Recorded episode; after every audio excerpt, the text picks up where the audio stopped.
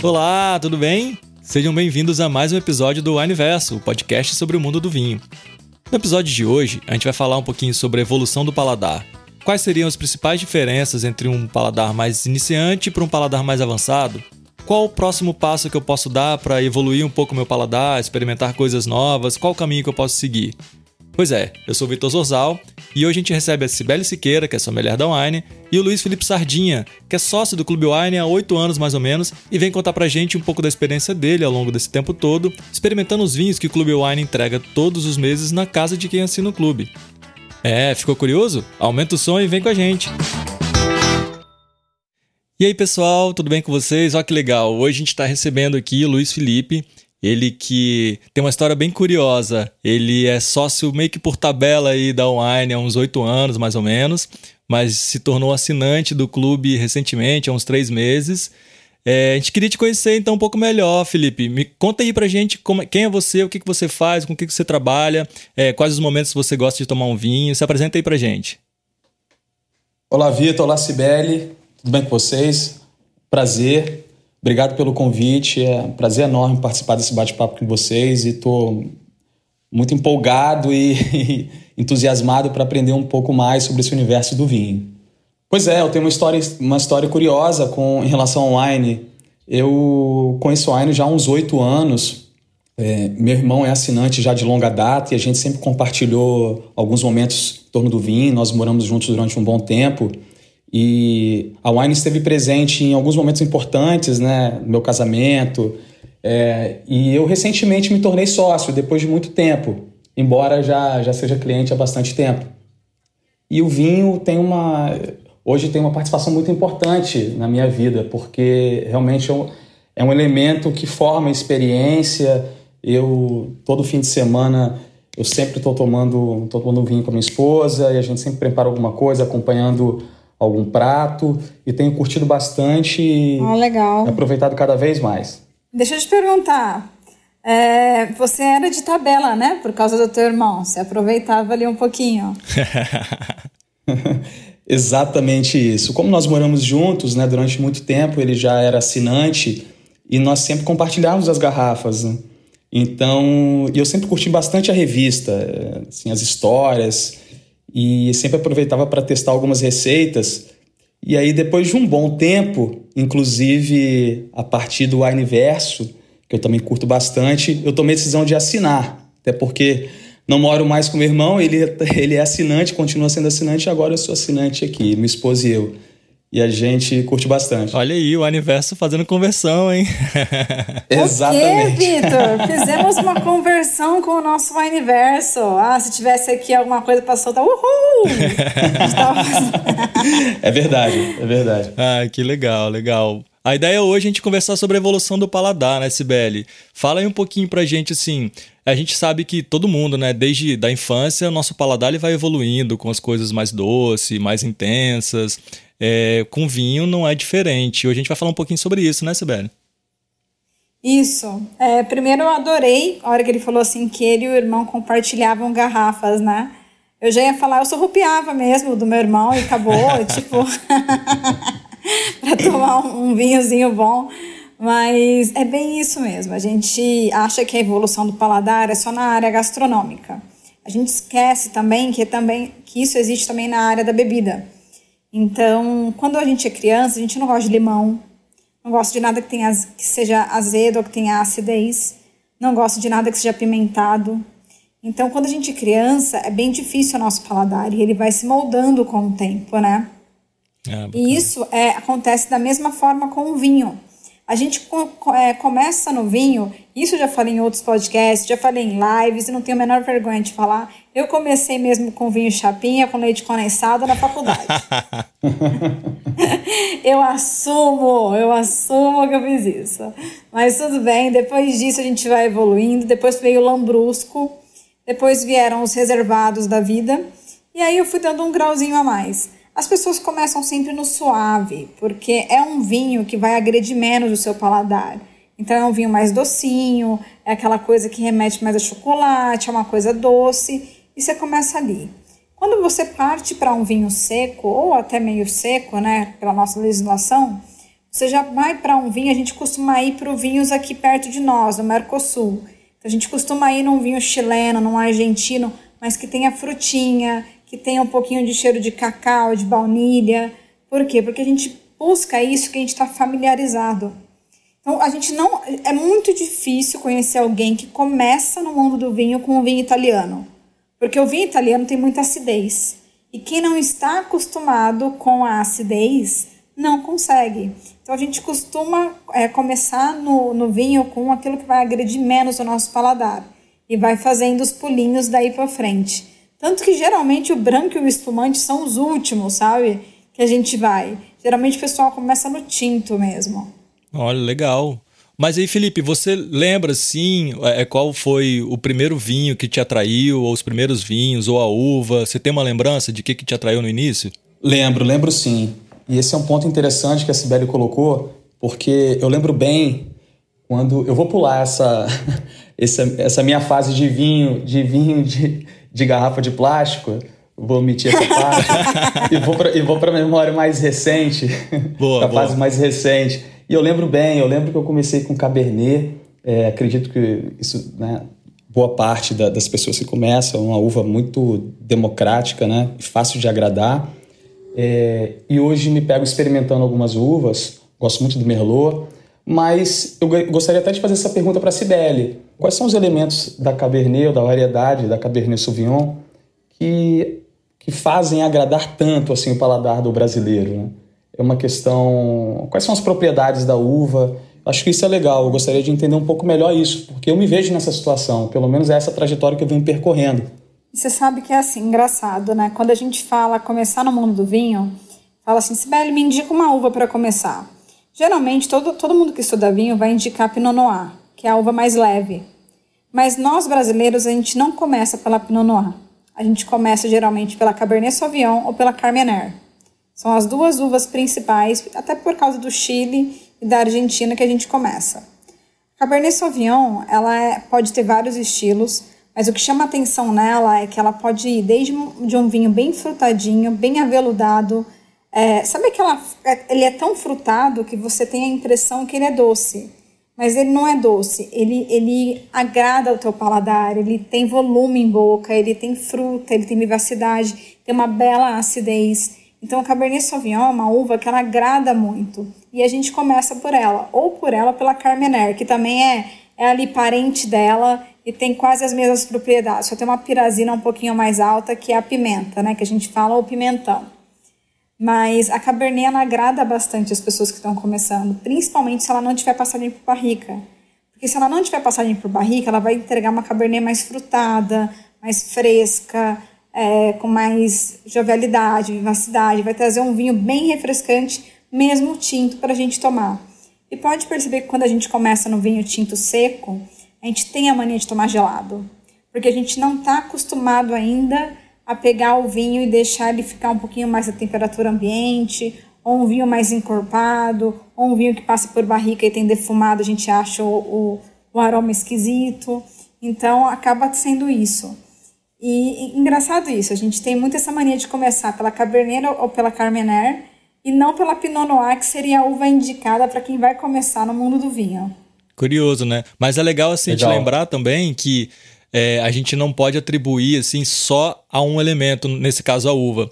Tem, tem a mão da vinícola ali, né? Tem o terroir. Então, às vezes, assim, você pode pegar uma cabernet é, super frutada, como a Sibeli falou, mas às vezes o, o, enólogo ali quer deixar ela, né, quer passar por barrica, ou então a região isso. às vezes é mais de interior, mais litoral, mais montanhosa, isso tudo influencia bastante, né, Sibeli? Com certeza. É, minha mãe, por exemplo, se eu der um vinho encorpado, ela não gosta, não é o estilo dela.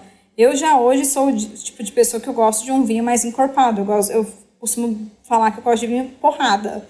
Aquele que você tomou já deu aquela, aquele pá, né? E minha mãe não, ela gosta de um cabernet mais elegante, mais frutado. Até o Flauzino falou na, na live dele do Imposto Zero que ele gosta de um vinho mais frutado. E realmente é a mão do enólogo, é o terroir é tudo junto, né? O que chega para a gente é a proposta que o produtor quer te passar. Então, quando você está começando no mundo do vinho, não vale a pena ficar gastando com vinho muito caro, com, vinho que você não conhece, com vinho que passou por barrica. porque vai até brigar com o seu paladar, quando na verdade você ainda precisa entender aquela uva, entender aquele suco, entender é, aquele paladar para depois evoluir. Ah, demais. E aí, Felipe, eu tenho Legal. uma pergunta para você também. Assim, eu lembro que quando eu comecei a entrar no mundo do vinho, confesso, foi quando eu comecei a trabalhar com wine. Antigamente eu não tinha tanto envolvimento assim, mas eu fiquei bem surpreso quando descobri que a África do Sul fazia vinhos e até hoje assim é um dos meus preferidos. Você lembra de algum momento assim que você foi bem surpreendido por algum vinho, vinícola, uva diferente, assim, aquilo te chamou atenção? Legal, lembro sim. Isso aconteceu recentemente com os vinhos californianos, né? Olha é... só. Pois é, para mim foi uma surpresa, porque realmente a gente, a gente ouve muito falar uma questão de, de, proximidade, de vizinhança aqui dos vinhos chilenos, né? ou dos franceses também, principalmente. Mas quando eu descobri alguns rótulos californianos, eu fiquei positivamente surpreso. E, e eu curto, curto bastante. Minha preferência ainda é o chileno, é, talvez aí por conta aí de ter um relacionamento mais longo com algumas marcas, né, chilenas, mas eu tenho curtido bastante descobrir novos rótulos californianos. Sul-africanos, eu, sul-africanos eu já experimentei, não tenho assim um rótulo presente na minha mente, mas os californianos eu curto. Eu adoro o californiano, cara. Você falou aí. E assim, é legal porque a Califórnia ela traz muitas infandel, né? Então, ou você toma ela pura ou você toma ela geralmente em blends. Então, é uma uva que é primitivo, né, da, da Itália, tem o mesmo DNA, é, só que a Zinfandel, ela tem um dulçor residual. Então ela vem com aquilo que eu falo, que ela traz um pouquinho do chocolate, ela traz um pouquinho da baunilha. O vinho californiano, ele traz um pouquinho desse disso que a gente gosta, que o brasileiro gosta de sentir em boca. Eu gosto bastante dos vinhos californianos também. E eles vêm crescendo cada vez mais no paladar dos, dos brasileiros, né? Ah, legal. Olha que legal. É, bem bacana. Isso é, é, legal até a gente reforçar aqui, que é bem o papel do, do Clube Wine, né, Sibeli? Imagina, todo mês a pessoa receber ali um vinho que talvez ela não escolheria na prateleira do supermercado e tal, por não conhecer a uva, a região ou a vinícola. O fato do clube te entregar Perfeito. uma seleção né, que o Vicente, o Manu e o Rogério fazem lá com tanto carinho, traz uma vinícola que às vezes a gente nem teria oportunidade de conhecer, mas pode ser é, é, pode não, a maioria das vezes, né, todo mundo é muito bem surpreendido, porque cada clube tem ali o seu perfil de paladar, então é selecionado aquele tipo de vinho para aquele, aquele perfil. Isso eu acho demais, assim, ser sócio do clube. Não, ele, ele é perfeito para quem está começando. As pessoas perguntam assim para mim: me dá uma dica de vinho para quem está começando. Poxa, assina o clube. Porque muitas vezes você vai experimentar diferentes uvas que você não compraria, diferentes países que você também não compraria e pode ser surpreendido e o seu paladar vai amadurecendo dali para frente.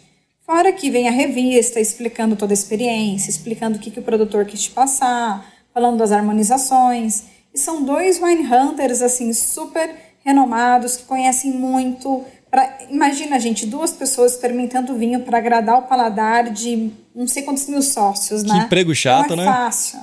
Pois é, mas não é fácil essa tarefa, né? Nem sempre é vão acertar. Mas o não acertar é bom. Porque quando você toma um vinho que você fala assim, ah, esse vinho já não foi meu paladar, é quando você descobre que aquela uva ou aquele estilo de vinho não vai te agradar. Então vai ser um vinho que se você vê na prateleira do supermercado, se você vê no e-commerce, se você vê na wine, você não vai comprar. Né? Então é assim que a gente aprende, é litragem, é tomando vinho, experimentando diferentes uvas, é, crescendo o paladar. E o nosso clube, ele tem várias modalidades exatamente para isso. Para a pessoa começar no essenciais, aí depois de um ano, dois anos, ela já vai sentir que o essenciais ficou pouco. Porque ela já vai perceber que ela se acomodou com aquilo, mas ela quer mais. Aí ela vai para um surpreendentes, depois para um notáveis, e até que ela chega naquele paladar que é bem exigente, que é bem cri-cri, que é o paladar singulares, mas que são vinhos incríveis, né? Então, eu, eu adoro o clube como uma maneira de degustação. Até um tempo atrás, é, saiu um. Como fosse uma divergência, uma discussão sobre clubes, se era uma boa ou não. E um amigo meu que dá aula na BS, o André, ele falou assim: gente, o clube é fantástico, principalmente para quem não pode ir em degustações profissionais que são caras.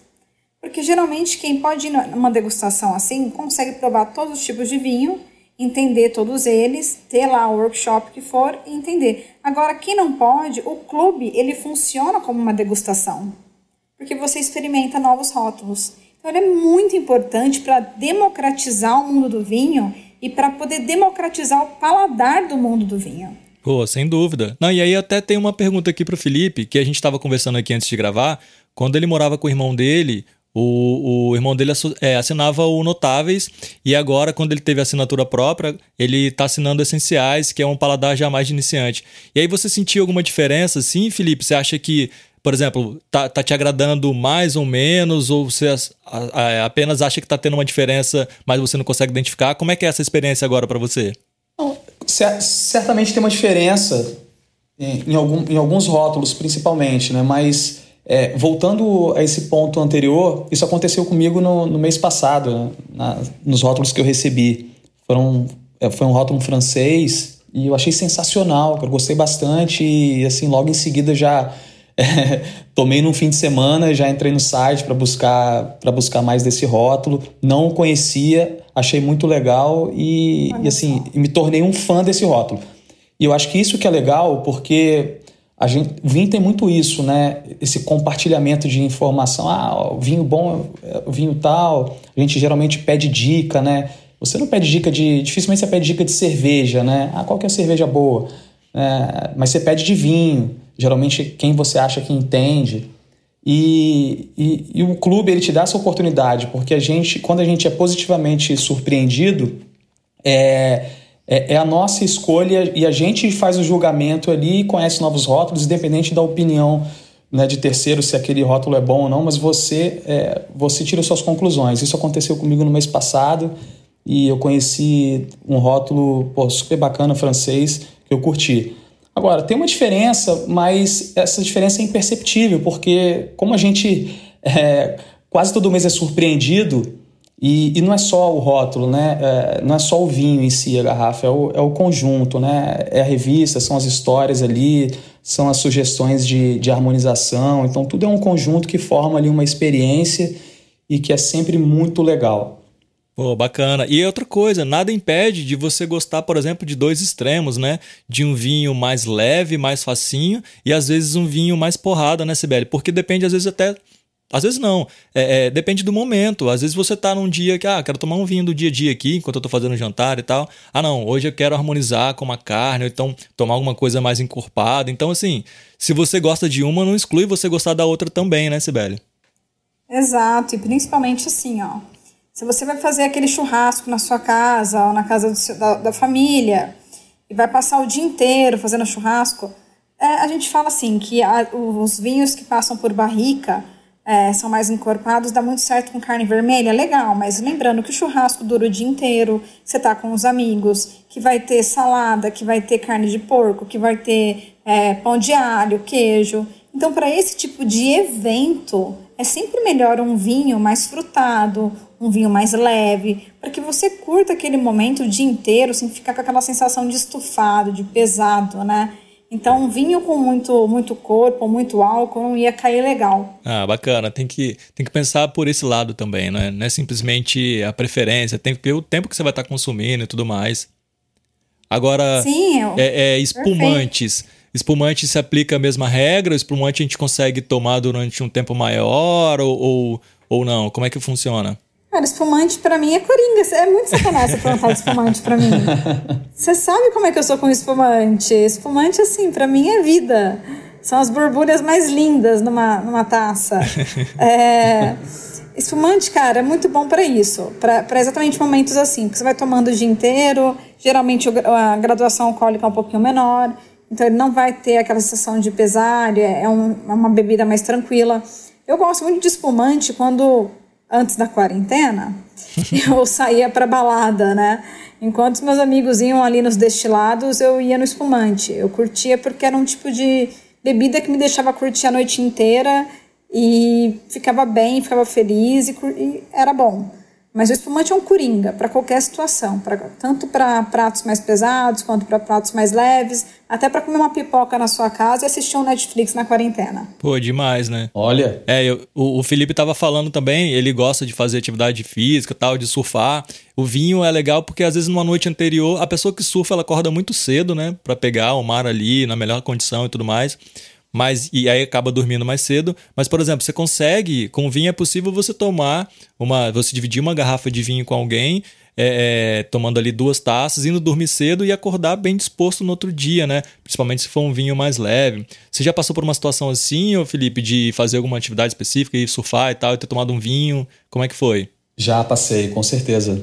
É, tem, to tem toda razão. É incrível como é que no dia seguinte a gente acorda, né? Um sábado de manhã, depois de uma sexta-feira é, de um vinho, né, com um jantar, a gente acorda, acorda leve. Isso é impressionante. E, aliás, esse é um dos motivos pelos, pelo quais é, eu, eu fiz essa transição, né? De, tomando menos cerveja, partindo mais para o vinho, porque faz toda a diferença realmente no período pós-tomada, né? E, e é uma vibe diferente, né? Que demais! Eu, eu, eu, sempre achei isso, né? E olha que eu gosto de cerveja, o Vitor sabe disso. É, eu gosto de tomar uma IPA de vez em quando e trair o vinho, mas eu acho muito bacana isso, porque eu vejo que as pessoas conseguem entender a diferença do pós, como você disse. É verdade. É, é na realidade, se de uma forma geral, tem momento para os dois, né? É, tem momento para os dois. Agora, realmente, no dia seguinte, de manhã, aquela sensação de leveza, o vinho proporciona. Com a cerveja é mais difícil. É porque geralmente na cerveja, que você vai tomar cerveja, você toma em grande quantidade, com os amigos. Exatamente. Geralmente na é, balada que você vai ficar até tarde. O vinho, cara, não, às vezes eu vou tomar ali num jantar. Pode ser um jantar entre amigos, mas você acaba tomando menos, ou em casa, sozinho, com a esposa, com o amigo, enfim. Você acaba tomando uma quantidade menor. Você curte a sensação ali de talvez dar uma relaxada, de sair de um dia estressante, né? E ainda assim aproveita o melhor dos dois mundos. Isso que é legal. Eu penso a mesma coisa, eu acho o máximo. É, e eu acho que até as pessoas estão percebendo bastante isso, porque cresceu bastante o consumo de vinho, e principalmente por isso, porque perceberam que podem aproveitar, tanto quanto podem aproveitar uma cerveja, mas uma quantidade um pouquinho mais tranquila de se tomar é, e acabar sendo mais relaxante e tudo mais.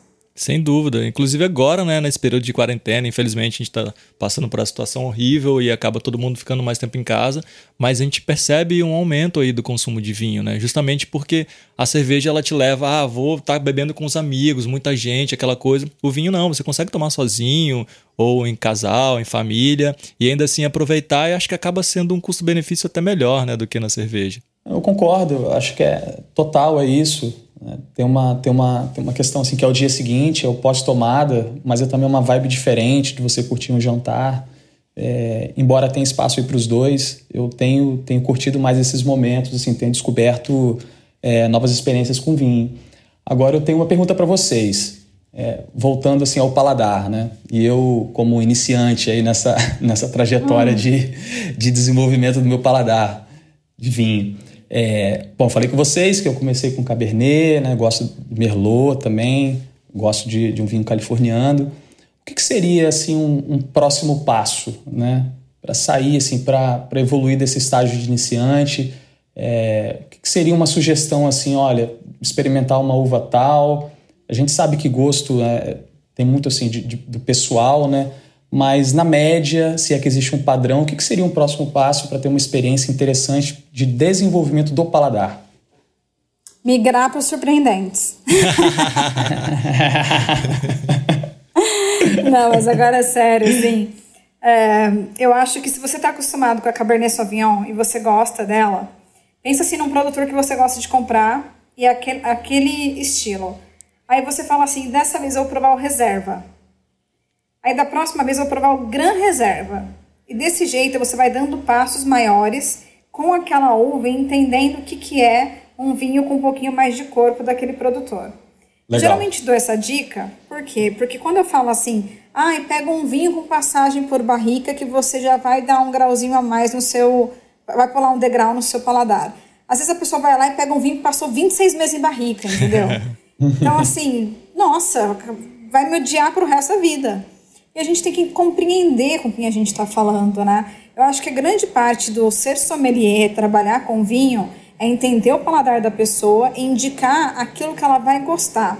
E não indicar aquilo que for interessante, mas indicar o que ela vai gostar, o que ela vai surpreender, o que vai ser legal para ela.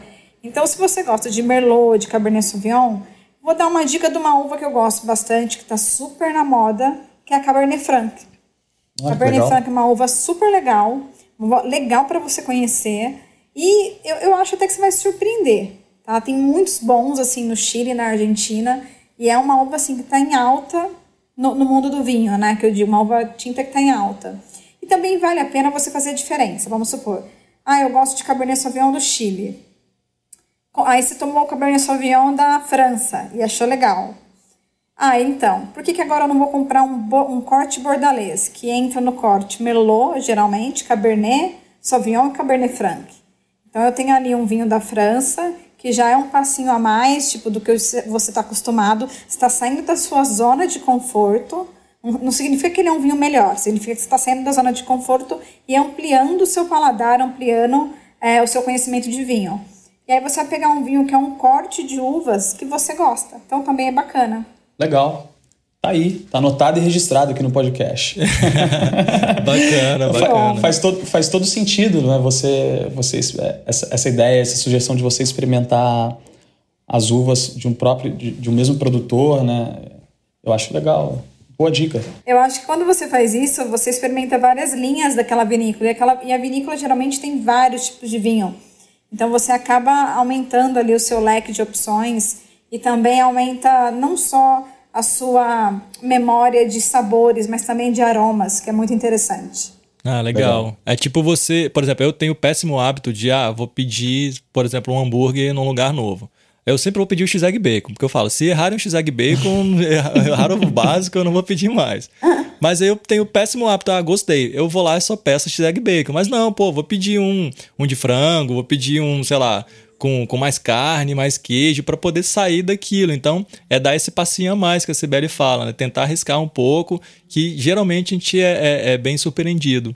Achei demais essa dica. Legal, curti. Exato. E eu tenho um pouco disso também Entendo perfeitamente, porque eu também sou assim. e que bom, porque aí, é aí que entra o clube, né? E as sugestões ali Isso. mesmo, porque impede que a gente caia nessa armadilha de ficar querendo sempre, sempre é, é, escolher o mesmo rótulo, né? E a gente é invariavelmente surpreendido ali todo mês com um rótulo diferente. E que bom que a gente é surpreendido porque a gente conhece rótulos novos e, e tem experiências diferentes. Exatamente. Em, exatamente. em maio agora a gente teve um clube vegano, né? Até eu e o Vitor a gente gravou um e o Pedro, né? Um podcast falando disso. Exato. E tinha um que era Sirá, que é minha uva preferida. Se eu não me engano, é e Carinhã. Não lembro outra uva, Sirá. Ou Sirá e Grenache. E o outro era Pinot Noir. E eu, naquele desespero de tomar o Sirrara, não via a hora, pô, minha uva preferida, li sobre isso tal, tô doida para tomar, tomei, amei. Mas e o Pinot Noir, eu, eu confesso que eu sou meio chata para Pinot.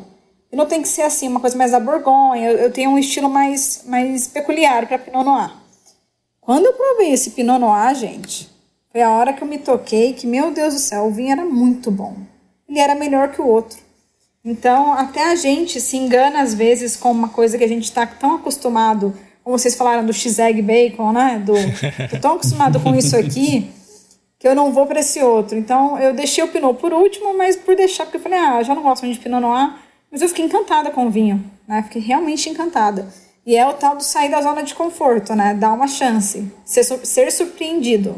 Total, demais. Bom, eu vou ligar para as lanchonetes que eu costumo comprar e propor a eles fazer uma espécie de clube comigo. E cada vez que eu pedir no final de semana, eles me mandarem um de surpresa, assim, para ver se eu gosto de outro. E falar: ó, a Wine tem um exemplo ótimo, vocês têm que seguir. Vocês podem mandar um hambúrguer diferente para os clientes. Tá aí, ó, fica a dica. fica a dica, gostei, hein? Legal. Bom, gente, ó, o papo tá ótimo. Se deixar. Eu ficaria aqui mais uma meia hora com vocês falando, mas acho que foi bem legal, assim, deu para entender um pouquinho, né, esse lado do, do cliente, né, CBL, do sócio, a percepção que eles têm, assim, em relação a todo mês chegar o Unbox ali, é até bom para a gente aprender e também ver o que a gente está fazendo de certo para continuar fazendo.